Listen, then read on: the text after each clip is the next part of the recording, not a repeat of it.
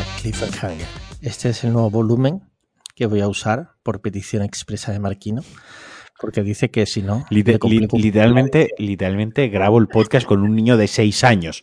Literalmente le digo, por favor, no pegues un bozarrón al empezar y ya eh, tocándome los huevos en la previa, que ya si la queréis escuchar, podcast cliffhanger, eh, patreon.com barra podcast cliffhanger, ya cada vez empezamos antes con la promo, y 30 segundos han pasado. Sí, sí, sí. Y ya tocándome los cojones aquí también. Que, bueno, Cliffhanger, el podcast favorito de Macarena Olona, que fue trending topic el otro día, por lo visto, en el programa de Évole. Yo, la verdad, si te digo la verdad, es que hace tanto que no veo la tele. Y luego yo tengo también una opinión con respecto a las entrevistas a los políticos. Mm. Creo que, por norma general, no son interesantes. Porque todos van a vender su película. Todos. Sí, sí, sí, pero bueno. Eh, Oye, es que, es que lo que era ver eh, a Macarena Olona, quien dice Macarena Olona, dice Pablo Iglesias, quien sea, ¿sabes? Yo- que lo respeto. yo personalmente tengo que decir también que yo no, no, no escucho ni me interesan especialmente las entrevistas a, a, a políticos.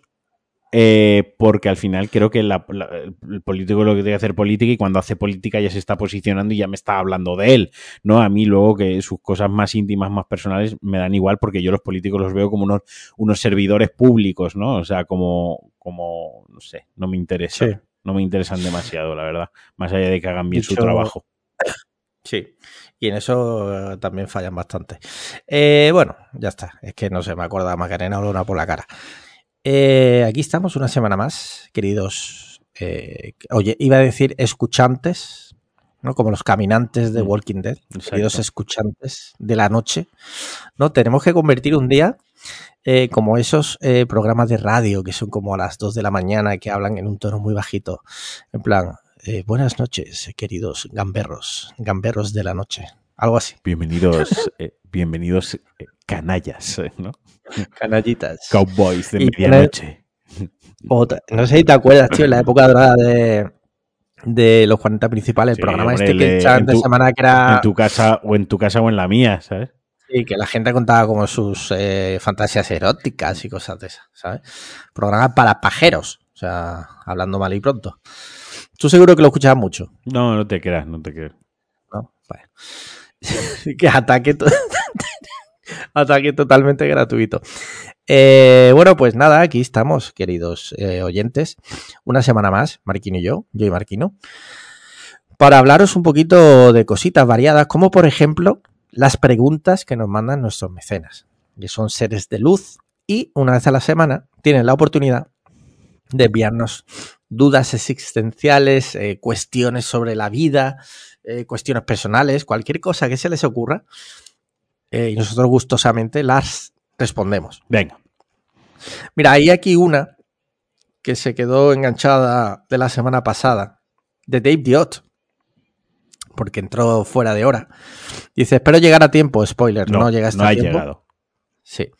Dice al invitado y a vosotros, ¿cómo domotizar una casa que quede fetén y qué usar para ello? Abrazos. Domotizar quería decir. Ah, vale, ha escrito mal domotizar y en vez de corregirlo, lo, lo- lo vuelve a escribir, ¿vale? Esta, esta persona es, eh, bueno, no, no voy a decir lo que es. Eh, domotizar, pues mira, yo... Yo abogo por una domotización sin pasarte. Sin pasarte. O sea, que tengas tres, cuatro cositas, pero a mí que tu casa esté 100% domotizada, primero, creo que es muy caro.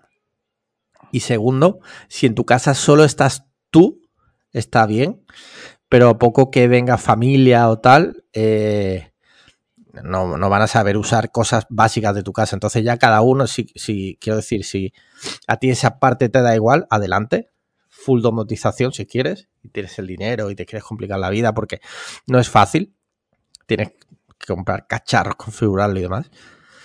Pero no, yo tengo cuatro cosas y mm, para mí son suficientes. No sé tú si... Yo, honestamente, paso de la domotización. O sea, no sé, no nunca. Quiero decir, nunca he sentido un interés.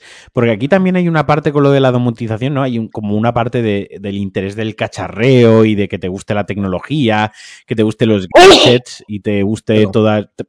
existían dos posibilidades, que te muteases un segundo mientras yo hablaba para estornudar o que no lo hicieses. Eh, y, no lo, y no lo has hecho, vale. Eh, la cuestión que, que, también entra aquí un, un poco el componente del, del, cacharreo. Yo, por ejemplo, ese cacharreo en concreto nunca he sentido la, la inquietud y que luego no sé, o sea, eh, me parece fantástico quien, ah, yo domótico, no sé qué, porque le pido que me encienda la luz, porque le pido que me encienda la tele, porque le pido que me encienda el horno y porque pido que acueste a la abuela y le haga un dedo mientras se duerme. Pues estupendo, ¿sabes? Pero yo personalmente, pues a mí no me cuesta darle al interruptor, no me cuesta darle al mando la tele, no me cuesta encender el horno y yo que sé, a la abuela de Paco de Vez, pues la dejamos ahí tranquila. La, la, cosa es que, sobre todo, yo pienso en si se rompe algo que sea, que yo lo pueda reparar. Quiero decir, y yo ya estoy pensando al, al high level, ¿no? De la domotización, por ejemplo. Cosas guays que yo sí que vería de la domotización, las persianas, ¿no? Que puedas programar las persianas, que esto se puede hacer, pues que si a la hora que amanece, ¿no?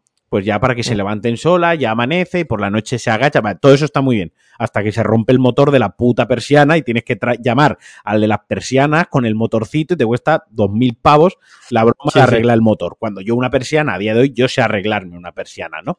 No sé si me explico. Quiero decir, las implicaciones de la domótica está muy guay, pero sí que es verdad que tanto la instalación como el mantenimiento, como la reparación, y ahí es donde está el tema, que la reparación es cara porque no no hay tantos profesionales porque los materiales siguen siendo caros, los conocimientos, que tal, que sí, que eh, ponerle a la caldera que se ponga tantos grados a partir de tal hora es una domótica muy bajo nivel, esa es la que no me interesa porque a eso voy, le doy yo al botón, es decir, la domótica a bajo nivel me parece a mí que no te ahorra tanto tiempo como el cacharreo no me interesa y la domótica de alto nivel, que es la que sí que me llama la atención, creo que es cara tanto para instalarla como para repararla y para mantenerla, ¿no? Entonces yo estoy ahí en un entre medias, pues que no acaba de. No, no me hace clic, no me interesa. Vale. Sí, sí, no, no. Me parece respetable, 100%, ¿no? Estoy de acuerdo contigo en parte. O sea, yo tengo. Perdona, es que estoy fatal de la alergia. Eh, yo tengo, por ejemplo, una bombilla en el salón, que la mayoría de las veces me la han apagado del enchufe.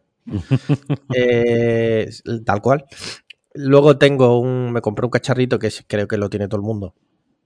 Que es un de esto infrarrojo. Entonces me vale para encender el aire. Y la barra de sonido, pero no me enciende la tele. Muy útil. Muy útil. Tampoco me, enciende el aire, pero en la configuración que le sale de los cojones. O sea. Muy útil. Me lo enciende, pero. Me vas eh, dando la razón conforme vas aportando datos. Sí, sí, estoy de acuerdo contigo. O sea, sí, por eso te quiero decir que es hasta donde tú te quieras complicar, donde tú te quieras gastar. Entonces, oye, que si todo esto, que sepas que no lo vas a hacer en 10 minutos. Si te quieres poner a, domotizar, en 10 minutos no lo tienes montado. Entonces, pues, oye, adelante. Y, pero ante todo, respeto.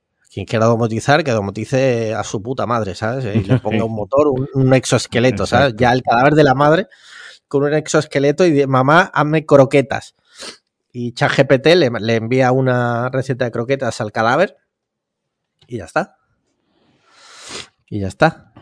Muy bien, siguiente pregunta. Eh, Win dice: Win, dos puntos. Proponme una pregunta para mandar al podcast Cliffhanger. Chat GPT.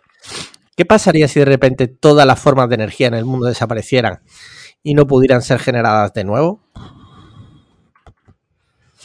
Pues yo que sé que morimos, ¿no? Bueno. Si no hay energía. Los más débiles morirían. Yo sé que no. Yo sé que yo no moriría. Pero si se. O sea, todas las energías, por ejemplo, el sol. También. A ver, ¿cómo, cómo lo ha expresado? Dice, es que lo ha hecho ChatGPT, no lo ha ah, hecho Vale. Dice, ¿qué pasaría si de repente todas las formas de energía en el mundo desaparecieran? Ah, no, no, pero cabrón, el sol no está en el mundo. Bueno, vale, entiendo, sí, sí, es cierto. Desapareciera y no pudiera. Vale, sí, entendemos electricidad, gasolina, bla, bla, bla. Pues yo, yo. Bueno. Sería una. Volveríamos al medievo. Bueno, no volveríamos. Habría primero una anarquía y una histeria colectiva. Eh, sería un apocalipsis sin, sin zombies, solo con, con los peores eh, enemigos que hay en un apocalipsis, que son los propios humanos, ¿no? Sí. Eh, bueno, eso nos ha quedado claro en todo, en absolutamente todos los productos distópicos donde hay una catástrofe, ya sea zombie, ya sea infectado, ya sea lo que sea. Siempre se demuestra, por lo menos en estas obras de ficción, que los peores siempre son los humanos. Sí, sí, totalmente. Siempre es como lo peor es el humano, ¿no? O sea, que haya criaturas que te arrancan la cabeza de un soplido, pero el humano es peor siempre. ¿sabes? Eso ya nos ha quedado claro. Entonces, eh, bueno, tú, que, tú crees que sobrevivirías, ¿no? Yo sí, yo sí, yo estoy convencido. ¿Qué, sería lo primero que harías, por ejemplo, en ese eh, mundo? Buscarte y matarte a ti. No, no, no, no. No, a ver, no lo sé yo. Si mañana hay como un apagón, ¿no? Un shutdown. Esto es un apagón tochísimo. A ver, es que claro, aquí hay un tema eh, que es entre que tú ves que hay un apagón, ¿no? Eh, en este caso de las energías que está planteando, el impasse entre que realmente no sabemos que se han agotado las energías, todas las fuentes de energía del planeta. Tú puedes pensar que se, yo que sé, que es un apagón generalizado, un error, que tal, que se va a retomar. Claro. Entonces, el qué harías, creo que no es una pregunta que se pueda responder realmente, porque claro, yo lo primero que haría sería, pues esperar a que me digan qué coño, o sea, una cosa es, ¿qué harías si supieses con certeza de que hay un apagón y, esto es lo que hay ya para siempre? Eso es una cosa. Yo sé lo que haría en ese caso o puedo pensar lo que intentaría hacer en ese caso. Y otra cosa es, si yo no lo sé, pues obviamente supongo que como el resto de la población esperaría a intentar saber qué es lo que, lo que, lo que ha pasado, ¿no? O sea, son dos supuestos totalmente diferentes. Creo que todos en un principio pues esperaríamos a ver qué ha pasado, porque el último que te esperas es que haya un apagón mundial del que no se va a recuperar nunca la humanidad. Bueno, a este respecto recomiendo la serie Apagón española, que habla un poco sobre esto, no, no sobre todas las formas de energía, pero sí la electricidad está guay. ¿eh? Y hay varios capítulos, cada uno es en una fase de, de ese apagón, está, está chula. ¿Yo qué haría? Pues no lo sé. Pues un poco como tú, de primera, pues un poco estar a la expectativa, ver qué nos dicen y si ya se confirma lo peor, pues no sé, no sé. A la gente se le iría la olla. Yo intentaría mantener la calma. La verdad, yo sé que tú se te iría la olla, matarías, empezarías a matar a toda la gente que tienes en la lista esa que tienes, aprovechando que el mundo se ha ido a la mierda, ¿no? Claro, claro, no, no. O sea, la lista, no, la, sacaría la lista y el boli, chaval, ¿sabes? Me pondría auriculares, eh, cogería algún arma eh, de las que tengo por casa y, y a tope. Bueno, pues. ese es el nivel, ese es el nivel, señores.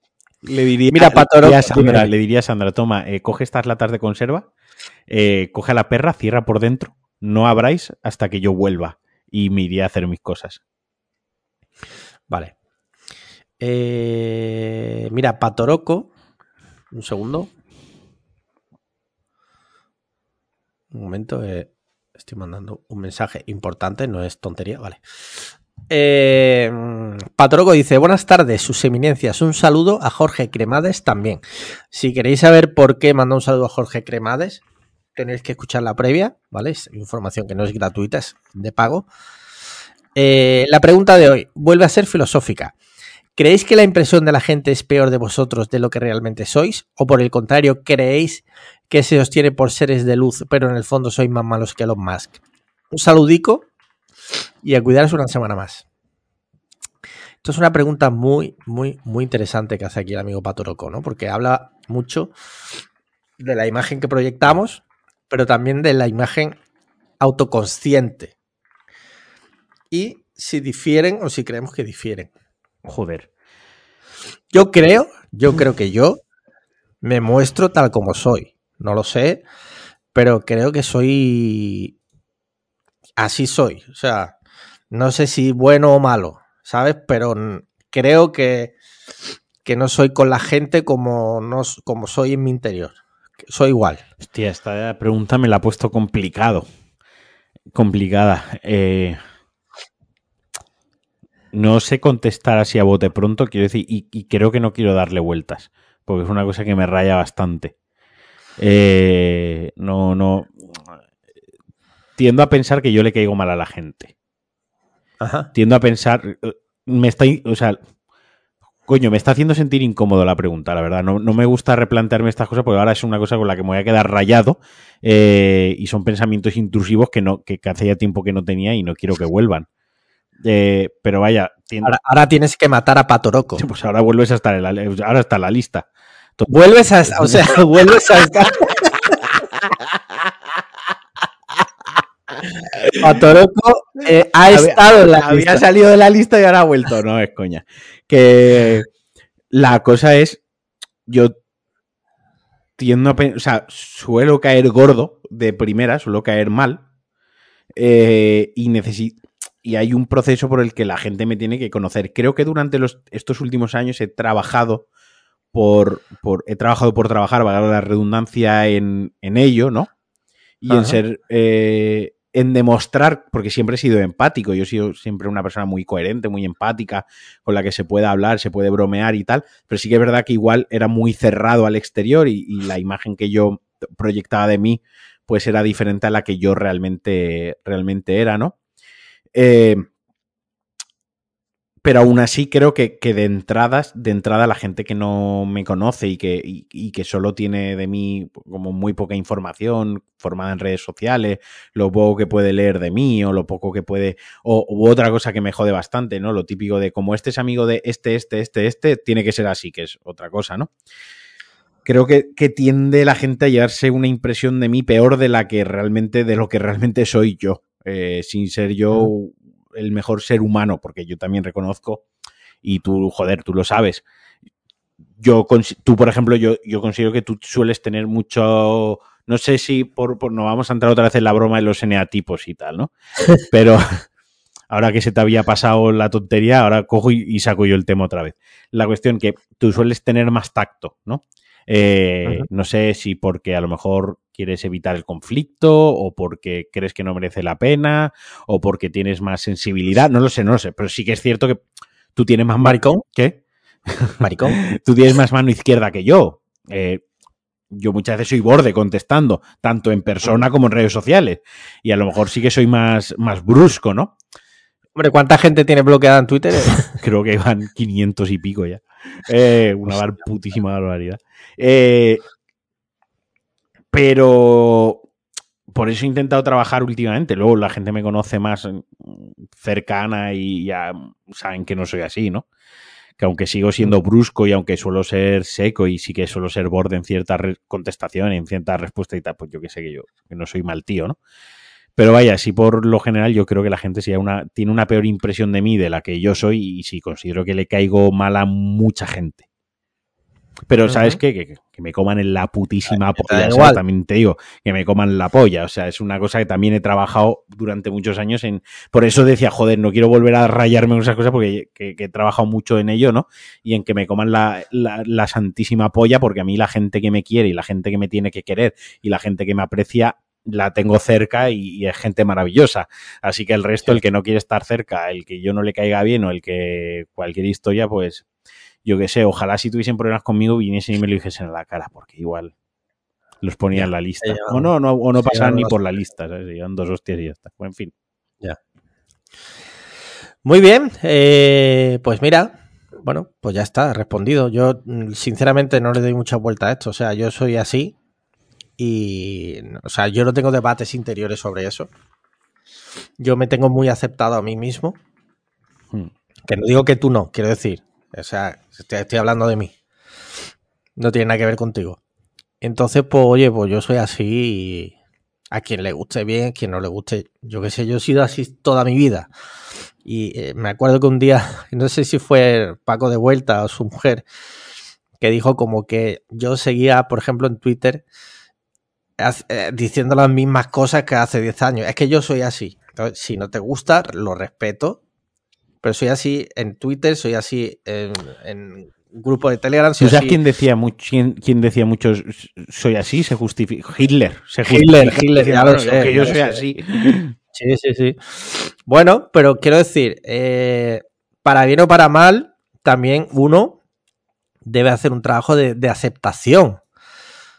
Cambiar lo que él considere, no lo que le digan los demás, lo que él considere que debe trabajar y lo que no, aceptarse. O sea, tú eres como tú eres, acéptate, cambia lo que tú creas que tienes que cambiar y sigue tu vida. Y quien te quiera aceptar y querer bien, y si no, pues nada. ¿Sabes? Sí, sí, sí. Así que, y, y esto es un mensaje que doy para todo el mundo. O sea, no os rayéis, que ya sé que la mayoría de los que nos oyen no son niños. Ujú. ¿sabes? Que la mayoría que nos oye son de nuestra generación, que por norma general esto también lo tienen bastante trabajado, pero aún así, si alguien por lo que sea se raya mucho con estas cosas, acéptate. O sea, es importantísimo aceptarse. Y ya está. Es el mensaje que doy. Acéptate. A, a ver, también te digo, si es un puto subnormal, oye, trabájatelo un poquito. ¿Sabes? Porque yo he tenido conocido a lo largo de mi vida que se creían que eran los putos reyes. No habían tocado un. Voy a ser eh, grosero. No habían tocado un chocho en su vida. Se pensaban que ellos eran los putos reyes. Y hombre, a lo mejor es que si ninguna mujer quiere estar contigo o, o no tienes amigos, por algo será. También te digo, ¿no? Pobre Gilviano, no hacía falta atacarle de esta manera, Tío, tío. no. Tío, no, tío. Eso, eso ha sido grave, tío. Eso ha sido grave. O sea, lo, de, lo de Puerto Rico va a ser nada comparado a, a lo que se va a liar aquí, ya verás. Sí, sí. Ya verás, ya verás, ya verás. Eh, señor Spetec, sí, tenemos un mecena llamado señor Spetec. Dice: Buenas tardes, queridos Cliffhanger. ¿Qué dibujos animados veíais cuando erais chiquititos y cuál era vuestra merienda favorita? Un cordial saludo y abrizos fuertes. Oye, buena pregunta. Yo tengo un recuerdo que era merendar. En mi casa, mi, mi madre me solía preparar la merienda. Normalmente, pues un sándwich o lo que fuera, ¿no? Pero cuando era un día especial, mi madre me daba 20 duros y me compraba un bollicao bombón. Y creo que costaban 50 pesetas. Que eran 10 duros. El bollicao bombón, que creo que de eso ya hemos hablado aquí, es el top tier de, de dulces totalmente dañinos para el cuerpo, ¿vale? Que en mi opinión era el mejor. Entonces, un- el top para mí era un bollicao bombón y Oliver y Benji. Y, y si se terciaba la cosa, los vigilantes de la playa, que ahí ya mis, mis hormonas estaban ya como En la playa. claro, en la playa. y Yo veía a David Hasselhoff y decía, guau, chaval, Ujú. tremenda gallola con mi micropene de 12 años me voy a calzar ahora mismo. Vaya imagen, ¿eh? Sí, sí, du- He durísimo. dejado la- Durísimo, o sea. Te toca responder, O sea, merienda y dibujitos. Lo que tengo que pagarme con el Patreon es el es psicol- terapia, tío. eh, terapia. Haceros mecenas porque voy a necesitar mucha terapia dentro de, de un par de temporadas más de Cliffhanger. Ya no mucho, ¿no? Nada, que yo- Una, una bomber marquino. una bomber marquino manifesto, ¿sabes? Eh, pues yo me solía merendar. eh, A ver, a ver, merienda valenciana, ¿no? Tiene pinta. no, tiene pinta no te creas. Colacao y galletas María me gustaban mucho. Ah, bueno, buena merienda. Muchísimo. Y dibujos veía bola de drag. eh, es que lo sabías, que lo tenías que decir. Claro. Bola de drag. Bola de ¿Cómo, cómo se llamaba, cómo se llamaba el, el de este? Genji el- Tortuga. Ese tío, Genji Tortuga. Te juro que me mata eso, Genji Tortuga. Eh, Yo veía Bola de Drag, eh, Ranma, Doraemon. Bueno, pues todo, todo este, todas estas películas de, eh, de películas, series, dibujitos chinos, japoneses, ¿no? Sí. Eh, Chicho, Oriente a, lavar- a lavarnos el cerebro. Chicho Terremoto, tío, bueno. Chicho Terremoto, todas estas. sí, buenísimo. sí, todas estas. Practicó todos los putos deportes El ese puto niño. amo, ¿eh? sí, sí. Chicho, Te- Sí, sí. Chicho Terremoto es, como el español medio pasando una crisis de los 40, practica todos Sí, los putos deportes y huele bragas, o sea... Sí, sí, sí, sí, sí, sí. Ahí lo clavaron los chinos, sí. mm. Mira, eh, Frisi Nacho dice: Ya solventasteis mi duda de cuánta ropa interior llevar en un viaje tan largo entrando en calzoncillosbaratos.com, ¿cierto? Dice, pero ahora quiero preguntar qué hacer en un viaje de más de 10 horas de avión. Aparte de tratar de dormir y ajustar el jet lag. Recomendaciones de series, películas, juegos, bla, bla, bla. Mira, eh, yo qué sé. Mira, si tienes un iPad, mete pelis si puedes, de estas que te descargas de Pero Netflix escucha, o- que, que en el avión hay pelis. Ya, Yo sé que en el avión que, yo que sé que en el avión hay pelis. 2023, que no lo digo por ti, lo digo por Sí. él. ¿eh? Sí, pero como te toque por lo que sea un avión viejo de estas pantallas antiquísimas y tal, está jodido. Entonces, como backup, lleva un iPad con pelis por si acaso.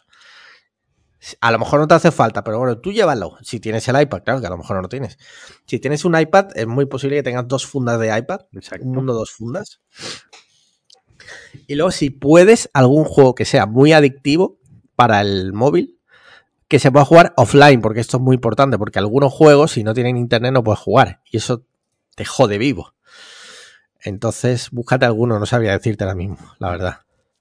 Yo es que para los aviones eh, soy muy auriculares con noise cancelling, pero sin música. O sea, activado para, psicopatía Sí, máxima, ¿no? para, para que nadie. Simplemente silencio. Silencio, o sea, lo que quiero es silencio. Y en los aviones me suele gustar leer, es algo que me relaja bastante. Eh, también es verdad que cuando tengo vuelos largos me meto, me meto un tramadol, dos diazepanes y una cerveza. Entonces me suelo dormir. Eh, es el mejor consejo que te puedo dar, es que te drogues fuerte. Es lo que suelo hacer yo. Prefiero estar dormido y no y, y ya está. En su defecto me gusta auriculares que no me moleste nadie y me gusta leer. Eh, Vale. El tema de ver, ¿Recomiendas algún libro en particular? no lo sé, tío, son muy complicados. Mi lucha. Mi lucha, sí. El Minecraft, no te jode. El libro de, ¿cómo se llama? El de Jordi Wild este. eh, la, la vida dura o algo así, ¿no? Espera, espera, que estoy, Espérate, que, que la, ahí. Ah, vamos, ahí, dale duro. estoy estornudando. Mira, ¿cómo se llama? Jordi... Es que el libro es brutal. Jordi Wild, libro. Así es la puta Así vida. es la puta vida. O sea, si, si tú eres una persona cuerda. Es más, le, le lanzo un reto. Oye, que el otro día dijo Nacho, la, la Saosa, que gracias al podcast y a, a que vino eh, Javier Lacor, su vida había cambiado. Bueno, pues es el momento de devolverlo, ¿vale? Te vamos a mandar una misión. Esta es tu misión. Tienes que leerte en el avión el libro de Jordi Wild y nos tienes que hacer un resumen. Sí, sí, sí. Un resumen.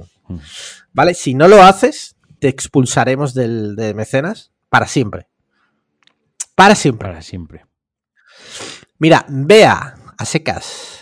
Por fin una pregunta femenina después de unas cuantas semanas. ¿eh?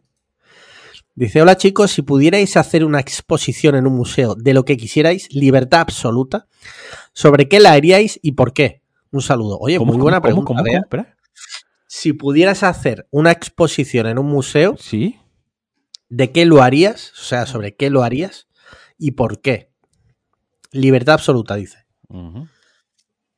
Yo, o sea, no es que tenga, haya imaginado en mi mente este escenario, pero sí que creo que sé de lo que haría. pues dale, dale tú. Hamburguesas. A un nivel molecular. O sea, desde el nacimiento de la semilla con el que se hace la harina del pan y el nacimiento de la vaca que luego se sacrifica. Pero ¿quién las cocinaría? No, no, es una exposición, ¿no? o sea, no... Sería como fotográfico. Vale, entonces como es una un exposición. timeline. Una, Claro, es una exposición. No, no, no. Una exposición artística. artística puede ser de muchas cosas. Puede ser Ay, escultura, claro, puede- puede ser pintura, no, puede ser sí, sí, fotografía, puede ser mm, eh, mil, mil millones de cosas, incluso seres humanos ahí haciendo una performance. Sí, sí, no, no, en este caso sería fotografía. Joder, qué difícil me lo Es complicado, ¿eh? complicado. Eh. Porque realmente ya está todo hecho, quiero decir. Eh, algo original, o sea, tiene que ser algo que me gustase a mí, pero que fuese atractivo para otra gente. Eh, yo no soy especialmente creativo, o sea, yo no sé crear nada, o sea, yo no, no, no, podría decir, pues, eh, pinturas que, que he hecho yo, ¿no? Eh. Así que me está costando un poco pensarlo. Está... Piensa, piensa algo que te guste mucho. Por ejemplo. Es que hay un problema con estas cosas, tío. Esto. Que es que yo llego con el cerebro frito a las 8 de la tarde un martes y me tengo que poner a reflexionar sobre lo, lo- lo- lo- que me gusta mucho. Hostia, pues ¿sabes qué? Me molaría Eh, una exposición de fotos Sí. de, per- Hecha por ti, obviamente. de, de perritos felices. De perretes. Mira. Es algo que me gusta mucho. Las fotos a perretes bien hechas. No la foto que le haces a tu perro ahí. "Eh, que está ahí". No. Las fotos de perros bien hechas, de, de- de perros jugando, o perros en, en un parque, o perros en el monte corriendo y tal.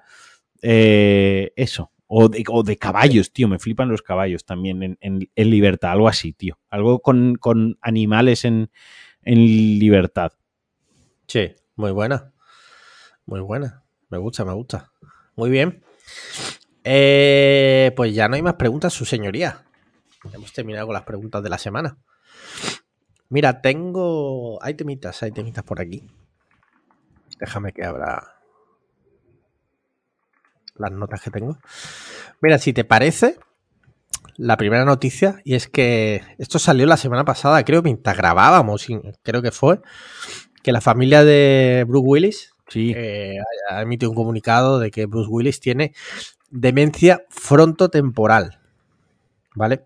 Yo podría hacer hablar largo y tendido porque da la casualidad que mi padre tiene demencia frontotemporal. Literalmente tu padre es Bruce Willis.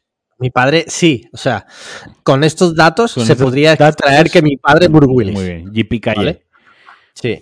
Entonces, eh, es jodido, es jodido porque iba esta mañana iba pensándolo en el coche, ¿no? Digo, tío, estamos ya en una edad en la que nuestros ídolos empiezan ya Sí. como a, a desfallecer, a, a mostrar flaqueza, a, eh, a enfermar, a morirse. Sí, claro. ¿no? Es duro, es duro, más duro para ellos, obviamente. O sea, nosotros que nos den por culo, ¿no? Pero, pero que, Qué que- duro, que es- es Qué, duro. dura- qué duro que no va a haber más jungla de cristal, joder. Sí, sí, sí. Qué putada, puto Bruce Willis, mira que tener Bruce hijo de puta. Sí. Y es una movida, tío, es una movida porque es una enfermedad muy puta. Ya digo que la, por suerte, o sea, por suerte o por desgracia, no, por desgracia, la he vivido en primera, en primera de esta. Y es una enfermedad muy puta porque es escalonada. Entonces, el deterioro no es progresivo. Tiene como escalones. O por lo menos así me lo explicaron a mí. Entonces, a lo mejor una, una persona que tiene eh, demencia frontotemporal está estable una época y de repente pega un bajón.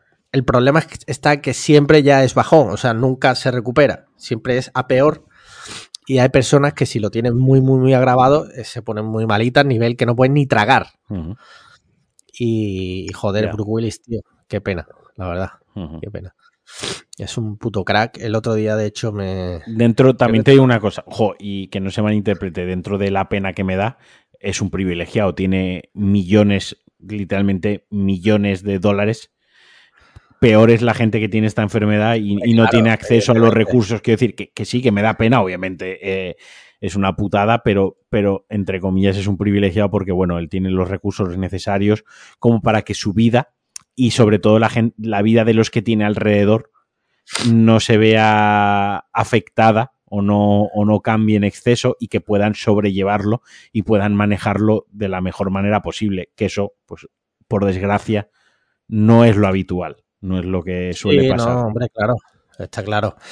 Eh, pero jodido porque es de esas enfermedades que ahora mismo, con la ciencia en la mano, por mucho dinero que tenga, es que no. Hmm. Es como el Alzheimer, que mm, no se puede hacer nada ahora mismo, por lo menos con, con las cosas que hay hoy día. Ojalá en el futuro haya más soluciones o no sé, o se pueda combatir de alguna forma, pero como se combate la demencia es escuchándonos a nosotros. Sí, ¿Por qué? ¿Sabes por qué? ¿Por qué? Porque te dices a ti mismo, yo no quiero ser como ellos. No, no, no, no te equivoques. Eso es con hacía falta, Vale, vale. ¿vale? Cierto, cierto. O sea, nosotros somos como los guays del Insti, ¿no? Bueno, La gente, la gente quiere ser como nosotros, ¿no? Tú consideras. tampoco diría eso, pero desde luego como Eduo no quieren ser. Ataque gratuito eh, in the house. 100%. Hoy tengo... Hoy, tengo sí, sí, sí. sacado la artillería, sí, sí, sí. Mira, eh, nos ha mandado precis- hablando de hacía falta y de dúo y de Barredo y compañía. Nos ha mandado Barredo una noticia del 20 de febrero. Sí, un- sí, sí. Propuso un tema. Sí, sí, propuso un tema. pues, los mecenas también pueden proponer temas. Lo hizo por la vía no apropiada, pero bueno, por ser la primera se la vamos a aceptar. Eh, un periódico que se llama Gacetín Madrid, periódico digital de la ciudad de Madrid. Por si Por lo que no sea, los madrileños solo les importan las noticias de Madrid. Eh, Sí, eh, eso es es lo que iba a decir. Como si no madrileños, o sea, cero sorpresas aquí. Como si no valiese tener prácticamente en exclusiva todos los medios de comunicación, literalmente todos, tienen el suyo propio también, Gacetín de Madrid. Detenida una madre en Ciudad Lineal por dejar sola a su hija de cuatro años para irse a trabajar. Agentes de la Policía Nacional han detenido como presunta autora de un delito de abandono a una mujer de 30 años de edad acusada. ¿Cómo? Mujer de 30 años de edad acusada. Ah, vale, vale, de 30 años de edad acusada de abandonar a su hija de 4 años en mitad de la noche para irse a trabajar. Los hechos sucedieron, bla, bla, bla. Vale. A ver, no voy a leer mucho más porque esto es lo que es.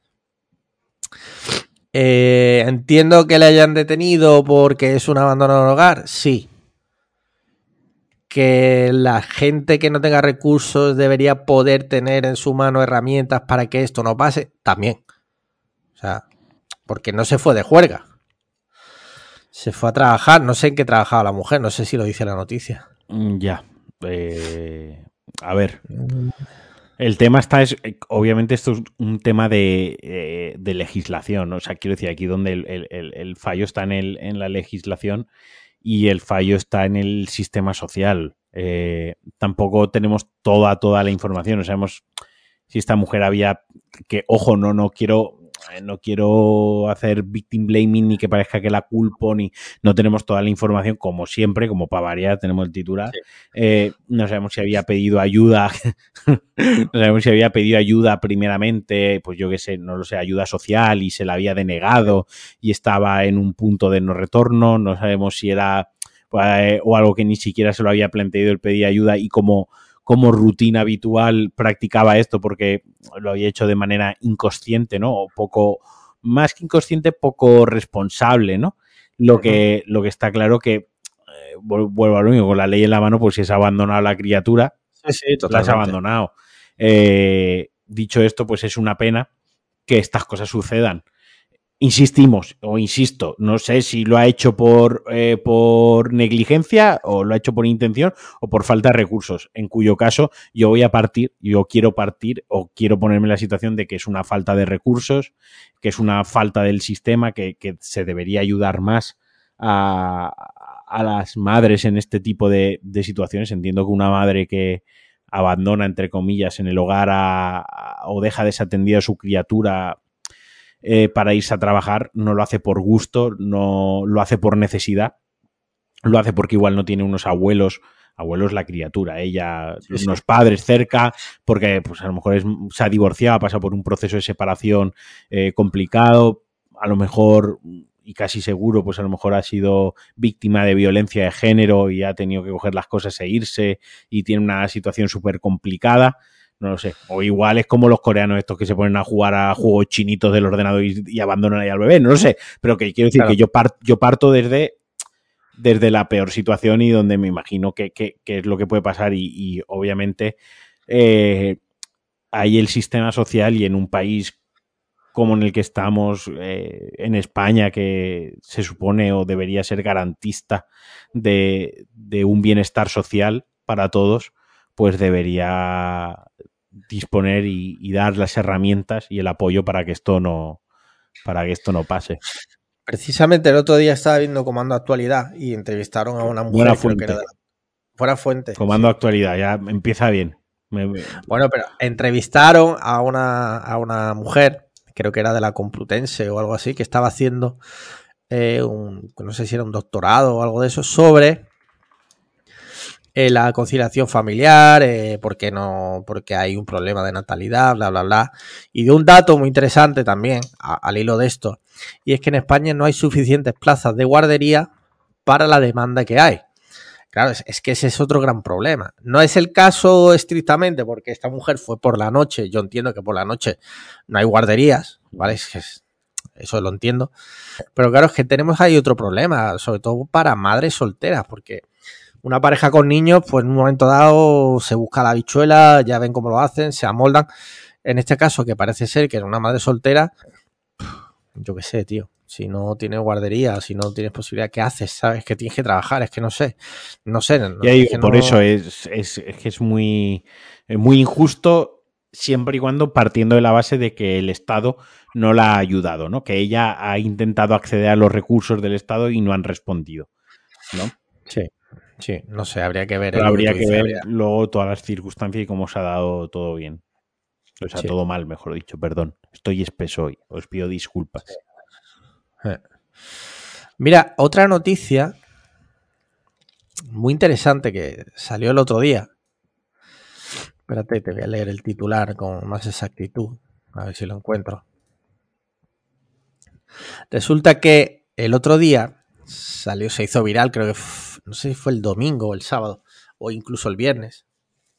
Y es que una chica polaca se hizo súper viral porque atestigua o dice que ella es Madeleine McCann. ¿Vale? Ella aporta una serie de pruebas, las pruebas un lunar, ¿vale? Las pruebas, dos puntos, un lunar y que es rubia. No es que yo sea aquí el mayor especialista en el caso, ni mucho menos. Pero, eh, no sé, sinceramente. Eh, ya hablé hace poco aquí del, documental sobre el asesino de Madeleine, sobre el señor este que está supuestamente eh, por la policía alemana, como que lo han, lo tienen como para acusarlo y tal. Mm, joder, no sé, la niña esta, la niña polaca, se ha ofrecido a hacerse una prueba de ADN y según tengo entendido,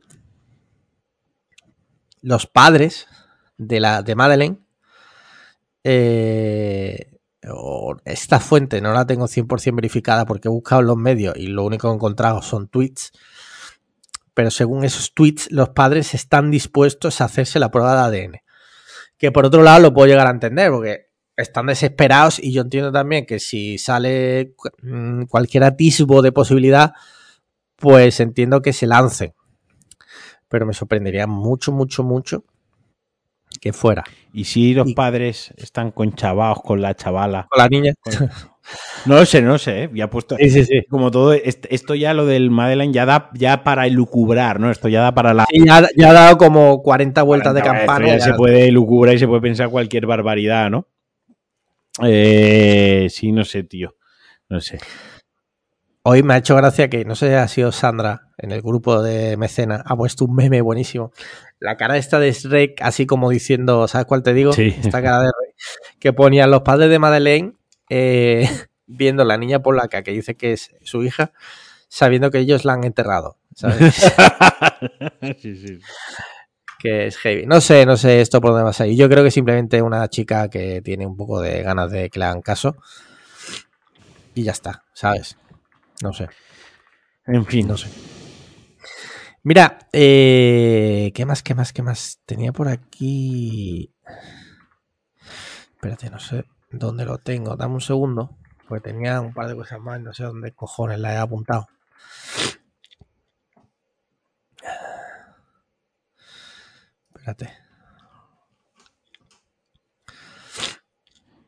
No, pues no, no, no, no lo encuentro. Estamos totalmente espesos hoy. Está quedando un, programa. Está quedando un, podcast eh, muy top. Muy, muy top. Bueno, mira, tengo, tengo aquí una noticia que me pareció interesante. Dice, ante su crisis de vivienda, Portugal ha tomado una decisión drástica, prohibir las Golden Visa para extranjeros. La Golden Visa, que es, eh, no sé, que supongo que no se llaman así, pero para que no lo sepa, son que muchos países tienen un programa de visados que si tú compras una vivienda o compras algo por un precio mayor de tal, automáticamente te dan visa. O sea, te, permite ser un ciudadano. ¿Vale? Eh, claro, Portugal es un país que tiene un problema de vivienda heavy. Similar, no sé si similar al de España o incluso superior.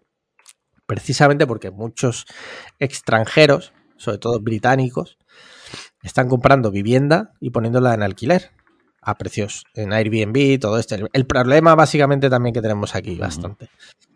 Entonces, eh, están valorando esto. Bueno, no sé si lo van a, si no, si lo van a, sí, ha tomado una decisión, vale. Lo van a aplicar ya. Es un tema, no sé, yo no sé tú cómo lo ves.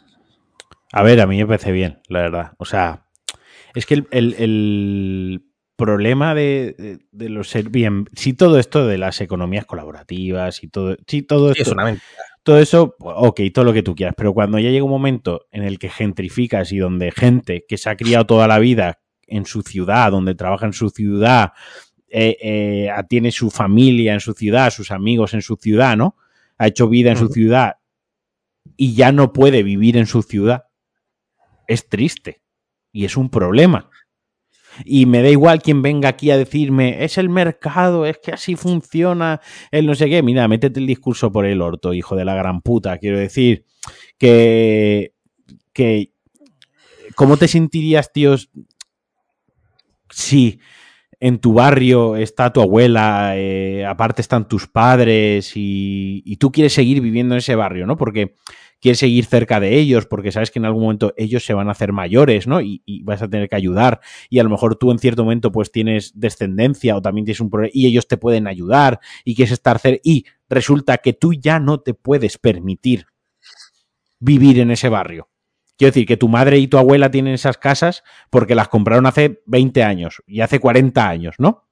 Pero tú te vas a independizar y quieres continuar en ese barrio, cerca de tu familia, y tú ya no puedes y te tienes que ir a la, ya no te digo a otro, al barrio al lado, es que directamente te tienes que ir a un, a, un, pueblo dormitorio.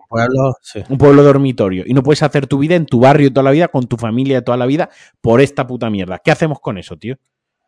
Que sí, que lo de los apartamentos, que sí, que la, la, libertad económica y que... Sí, todo ese rollo ya nos lo conocemos y ese discurso, ese speech, yo ya me lo sé.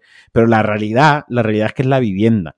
Y la realidad es que es el vivir y la realidad es el querer estar, hacer vida ahí. Que habrá gente que sea, entre comillas, nómadas digitales, que esto es para pegar una pata en la boca, y les da igual dónde vivir y todo lo que quiera. Pero también hay a lo mejor gente que, quiere seguir viviendo en su barrio toda la vida junto a su familia y junto a su panadería y junto, no sé, tío, su parque y, su hogar, ¿no?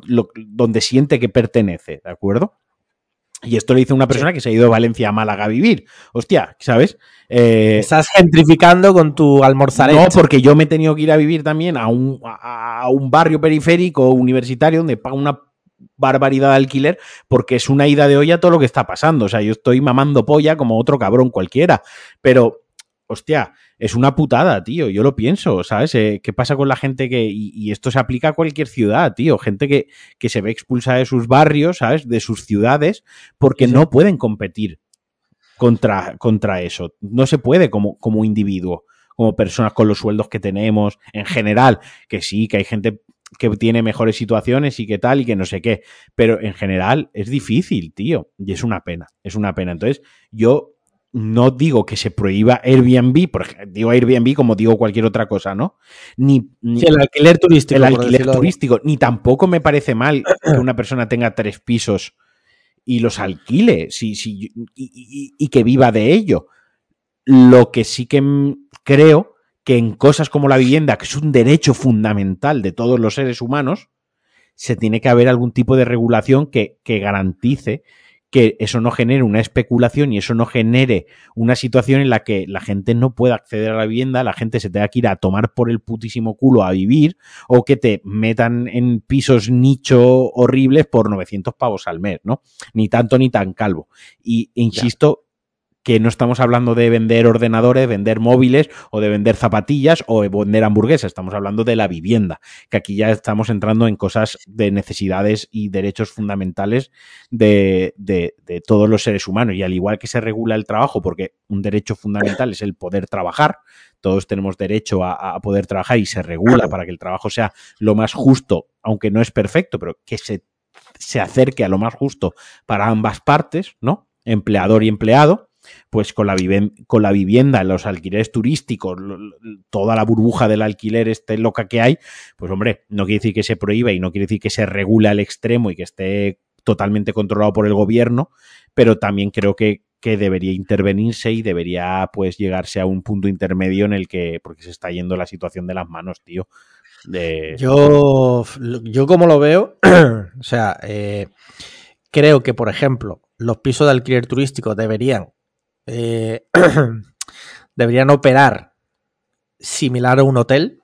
Quiero decir, eh, si es un negocio, pues paga, eh, paga impuestos como si fuera un hotel. creo que ahí ya mucha gente, entonces ya se pensaría bastante si ponerlo de turístico o no, porque si a fin de cuentas tú estás haciendo un negocio de hospedaje de personas y tal, pues creo que debería pagarse los mismos impuestos que paga un hotel.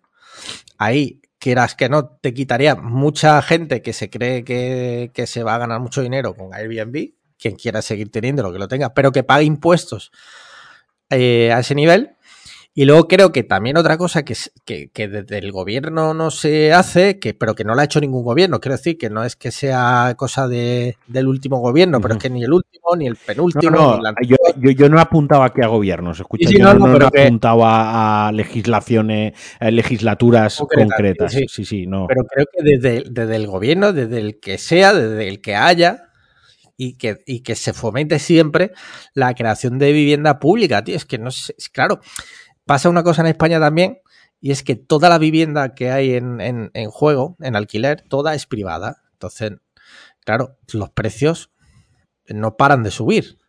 Si tú pones en el mercado vivienda a precios razonables, porque el gobierno no tiene que ganar dinero con esa vivienda, sino tiene que ofrecer un servicio como, como los colegios o como la sanidad, que están hechos no para generar, generar beneficios, sino para dar un servicio a los ciudadanos. Si tú construyes vivienda y pones esa vivienda en alquiler, creo, y según he leído, gente que entiende también un poco, que lo que pasaría también que se baja. En Austria creo que es así.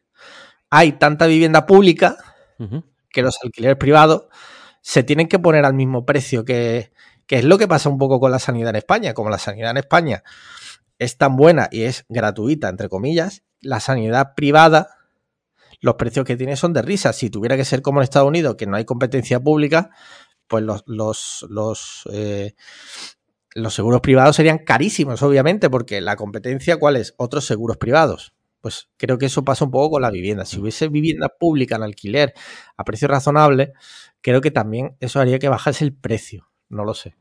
Pero que es una mierda como un piano. Pero bueno, al sé. final que haya vivienda pública en alquiler eh, implica pues intervencionismo por parte de bueno pero que, yo, que yo, abogo por él eh que yo abogo o sea yo que yo en serio yo hay cosas en las que creo que, que el estado no debe intervenir o, o, o, no es necesario que intervenga no y hay otras en las que creo que sí que tiene que intervenir yo aquí creo que sí. Porque sí, garantiza un bienestar social, ¿no? Como, como, como, es la vivienda, tío. Que es. Entonces, creo uh -huh. que con el hecho concreto de la vivienda sí que tienen que intervenir. ¿Hasta qué punto? Pues, pues no soy tan experto, la verdad. Probablemente diga una cuñadez. Si ya intento poner el punto, acabe cayendo en la barra de, de bar con el carajillo, ¿no? La conversación.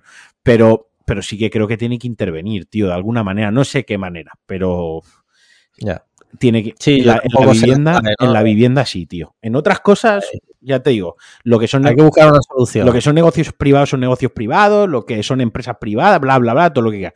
Pero luego ya tenemos otros temas pues como la educación la sanidad la vivienda cosas que nos garantizan pues eso un estado de bienestar y, y el que nos garantiza que podamos ser felices y que nos podamos desarrollar como persona y que nos podamos desarrollar, pues el que quiera tener familia que la pueda tener, el que no quiera tener familia que no la pueda tener, pero que puedas desarrollarte como ser humano en, en todos los ámbitos y entendiéndose plenamente, pues como el trabajo también, ¿no? Como los estudios, todo, todo eso en general, yo creo que ahí sí que sí que hay que meter mano. ¿Cuánta mano? no lo sé, ojalá ser tan listo y poder sentar cátedra como algunos tuiteros. No lo soy, no lo soy, no lo soy. No lo, sé, lo siento. Sí, como lo no de... soy el que lleva pinzas en la barba.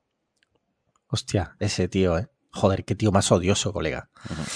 Ojalá algún día en, en, jugando online al Minecraft, por lo que sea, le abran la cabeza. En Minecraft, en Minecraft.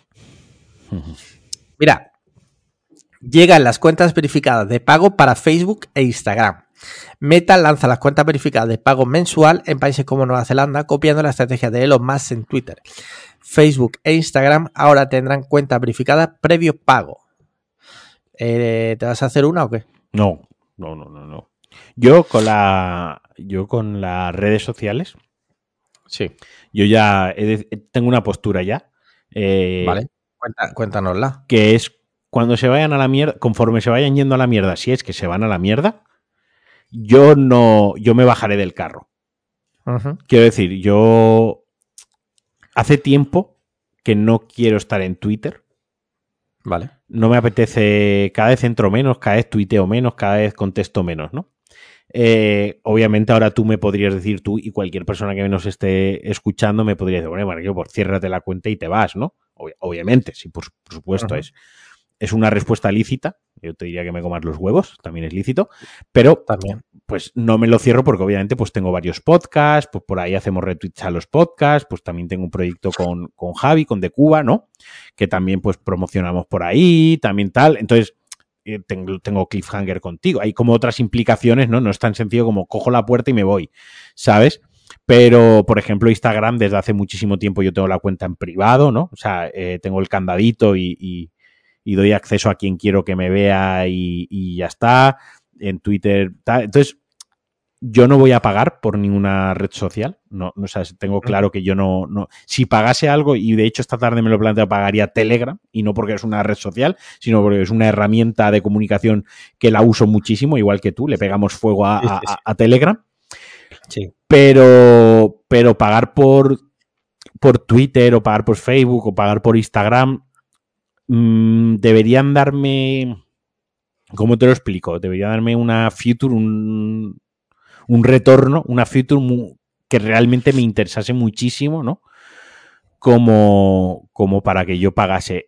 Como no tiene pinta que eso vaya a suceder, pues, pues no sé, estoy en ese limbo de que por inercia tengo las redes sociales, las mantengo y tal, pero cada vez me, ilusionan y me, y me emocionan. Últimamente la única me hace gracia es la de Be Real.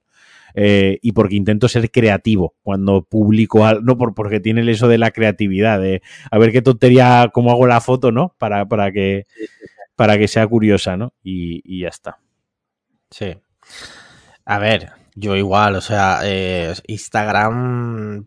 Mira, la última foto que yo subí, te, te hablo de foto, ¿eh? Te hablo de foto, te voy a decir cuándo fue. Las historias sí las utilizo, pero para chalaguras, o sea. Mira, en Instagram, última foto, 19 de julio de 2022. La anterior, 1 de septiembre de 2021. O sea, si es verdad que tengo ahí un archivo de fotos que he ido subiendo, no, no la voy a borrar, pero sinceramente, Mm, y de hecho, mm, cada vez, eh, el otro día lo leía, hay un fenómeno entre la gente joven que no sube fotos a Instagram. Sí, solo tiene... Que, sí. Pero es que aparte Instagram eh, se ha cargado el propio... O sea, tú subes una foto y se ha cargado el propio algoritmo. O sea, yo por hacer comparaciones rápidas, y ojo, esto no es un tema, por favor, que no se interprete como un tema de ego, ¿eh? Esto simplemente es un tema de, de realidad y de comparación. Yo antes subía una foto y tenía de media unos 150 likes Ahora subo una foto y tiene 20. Sí, sí. No estamos hablando de 150 a 130, que puede ser que has perdido seguidores, que tal. No, es que estamos hablando de 150 a 20. Sí, sí, Obviamente eso es un tema de algoritmo, de que sí, de que esto eh, Instagram promueve que la, posiciona mejor si todos los días subes una foto, una cosa que yo no voy a hacer. Quiero decir, a mí me gustaba antes que subiera una foto a las mil, tenía interacciones, se me escribía, pero ahora ya es que está muertísimo, o sea, es que eso sirve para no, y ya está. no, eso lo veis no enseña cago. Sí, yo depende. Mientras cago es TikTok, tío. eso es básico. Muy bien, mira, no tengo más temas, tío. Eh, no sé si hay algún tema que quieras tú hablar. ¿Hay algo o si no pasamos ya a videojuegos? Marquino. Idealmente, si no se rompe esto todos los días. Sí, sí, sí, estoy hasta la polla ya. Yo estoy, hasta los cojones también, te lo juro, Bueno, no sé si se habrá grabado lo que hemos hablado. Eh, sí, sí, sí, lo de antes sí. La, hora y cuarto de podcast que llevamos está grabada. Vale. Eh, te decía que no tengo más tema, que si hay algo que quieras apuntar si no pasamos a videojuego. Eh, videojuegos tengo poco que decir porque no he jugado mucho esta semana, ya te digo. Bueno, pero el fin de semana. No, no, que no, no, que no he jugado, que no he jugado. A nada. A nada, nada. No, es ah, a videojuegos. Es que ya te digo, el fin de semana estuvo jugando Sandra a los maguitos eh, y yo no jugué prácticamente a nada, tío. O sea, no. ¿No, ¿No te mola eh, los magos? No me está entusiasmando, no me está entusiasmando. Y la verdad que tampoco tenía ganas de jugar.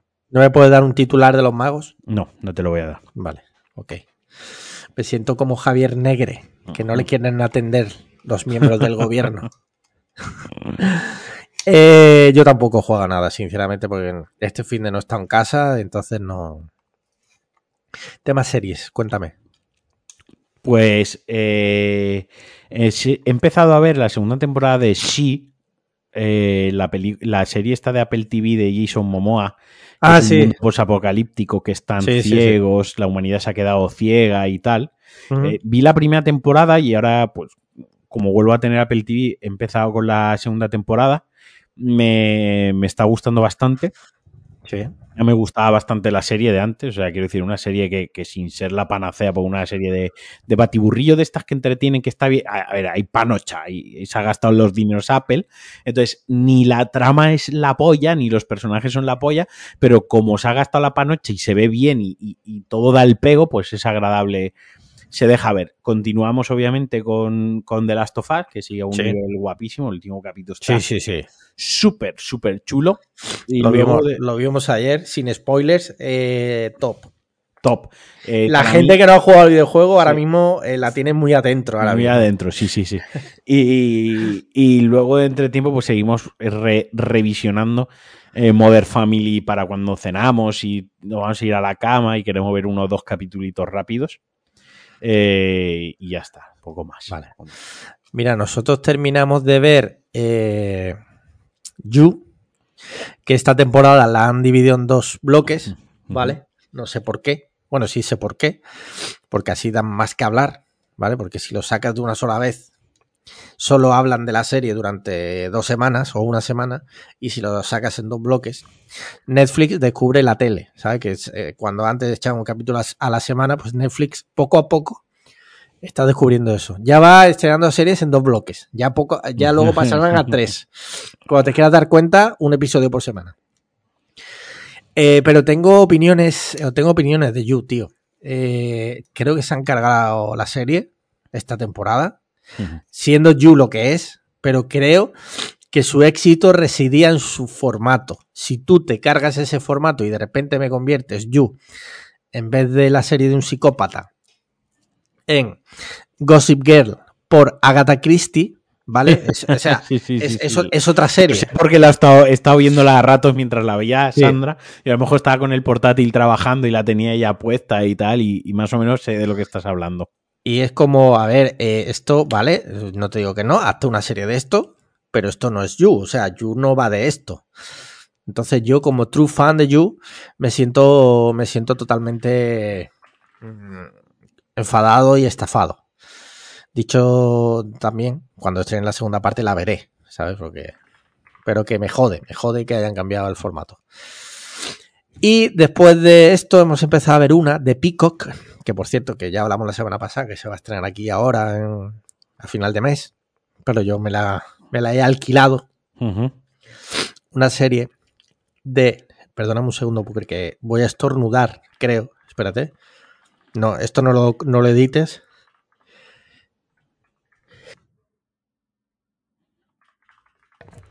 Vale, es una serie que se llama, no sé cómo la traducirán aquí en España cuando la estrenen, pero se llama A Friend, A Friend of the Family. Y es una serie true de. No, no es true crime, o sea, es una serie de ficción basada en un caso que ya en su día Netflix hizo un true crime, que es de los true crime más locos que yo he visto en mi puta vida. Y he visto muchos true crime. Te Es creo. una, es una historia que cada, cada doblez es más loco. Es una serie que si tú ves la serie y no te dicen que eso ha pasado, tú dices, esto no se lo cree nadie, esto es una puta fantasía. ¿Vale? Eh, está muy chula, está muy guay. Sale además el hijo de Tom, de Tom Hanks. Sale también el que hacía de pijo en, en Wild Lotus, en la primera temporada. Sale también Anna Packing, que hacía tiempo que no, que no la veía trabajar. Está muy chula, o sea que cuando estrenen en Peacock, si tenéis oportunidad, eh, echadle un vistazo. Y si no tenéis Peacock, pero queréis conocer la historia, pues eh, tenéis el True Crime en, en Netflix, creo que se llama Abducted in Plain Sight, creo recordar. Está chulo, está chulo. Muy bien. Tema pelis, ¿qué has visto? Empieza tú, tío, que siempre empiezo yo. Vale, empiezo yo. Venga, no he visto ninguna película. Vale, Vale. te toca. Pues mira, yo me he visto la de Infinity Pool. Ah, vale, sí, la de Este, Eh, la Brandon- hijo de David Cron- ese, Brandon, Brandon Cronenberg. Cronenberg. Eh, me gustó, aunque es una película, bueno, como todas las que hace el señor este, así Hombre, un poco... eh, te digo una cosa, tu, PV, tu padre es David Cronenberg, Sí, ¿sabes? Tal cual, es que eh, acabas con la cabeza mocha. Eh, bueno, la cuestión es que me gustó la película, Vale. Eh, me pareció muy interesante. Quizás lo que menos me gustó es que vuelva a ser una crítica social de los ricos, hacer lo que les da la gana eh, y no pasa nada, ¿vale? Que eso ya está muy trillado. Joder, últimamente todo, todas las series y pelis va de eso. Sí, bueno. Y luego tiene como una segunda crítica en, en- en paralelo, ¿no? Sí. Que es la de la masculinidad tóxica, ¿no? Eh, Vale. Ciertas cosas de la masculinidad que, te- que- que todos los hombres tenemos y, y demás, ¿no? Esa parte sí que me, me pareció más interesante, aunque es en la que menos ahonda la película, ¿no? Me hubiese gustado que, que hubiese ahondado más en eso y menos en lo de la- las clases sociales, ¿no? Eh, y luego me vi una que ha estrenado Apple TV que se llama Sharper. eh, ah, sí, la de Julian Moore, ¿no? Sí, se ha traducido como. no, y bueno, y Sebastián Stan, el, el- Sí. el hombre este, el, el soldado de invierno, como embaucadores, creo que se ha traducido el título y tal. Sí, Muy me suena, me suena ese nombre, sí. muy chula, tío. O sea, ¿Ah, sí? sin, sin inventar la rueda y sin inventar el género, Sí. eh, bastante chula. Sí que es verdad que le cuesta un poquito arrancar y que como el primer tercio de la película crees que no pasa nada, Ajá. pero como está la estructura narrativa, está chula. El final es predecible, pero bueno, es que vuelvo a lo mismo. eh, cuesta inventar la rueda ya en estas Sí, sí. películas de misterio y de thriller, cuesta, inventa- cuesta ser original porque ya hemos visto de todo, ¿no? Pero ya te digo, es una película que se dejó ver, que estuve entretenida, no, no, no estuve mirando el móvil, no hice, últimamente hago mucho una cosa que es ver cuánto le queda a la película, que yo antes no lo Ajá. hacía, últimamente se me hacen largas las películas. Yo a veces, que- pienso, a veces pienso, perdona eh, que te corte, pero a este hilo, a veces, muchas veces en el cine, digo, hostia, digo, ¿cuánto le quedará? O sea, ojalá un botón y que le das sí. y que todo el mundo vea la línea y en plan, le, le quedan, ojalá, pero... Yo lo que hago es calcularlo. Sé cuánto dura la peli a la hora que ha empezado, pues más o menos me hago una idea. Sí. Y luego vi, eh, como estaba con él, como había visto esta de. Coño, no me está saliendo el nombre de, de Brandon Cronenberg. Sí. Volví a ver, volví a ver Possessor, que es su película anterior, una película de ciencia ficción, thriller y terror, ¿no? En esa línea donde se mueve. Eh, ya la había visto, me, me gustó mucho, la, la- la recomiendo fuertemente. Eh, y luego vi Possession, que es una película del año 81 de, de terror, Sí. eh, que sale Sam Neill, Sam Neill, el protagonista de Jurassic Park, ¿vale? Sí. Pero súper jovencísimo. Es una película de terror que yo había visto, yo la recordaba haberla visto cuando era pequeña, que mi tía me la puso eh, y no la entendí muy bien.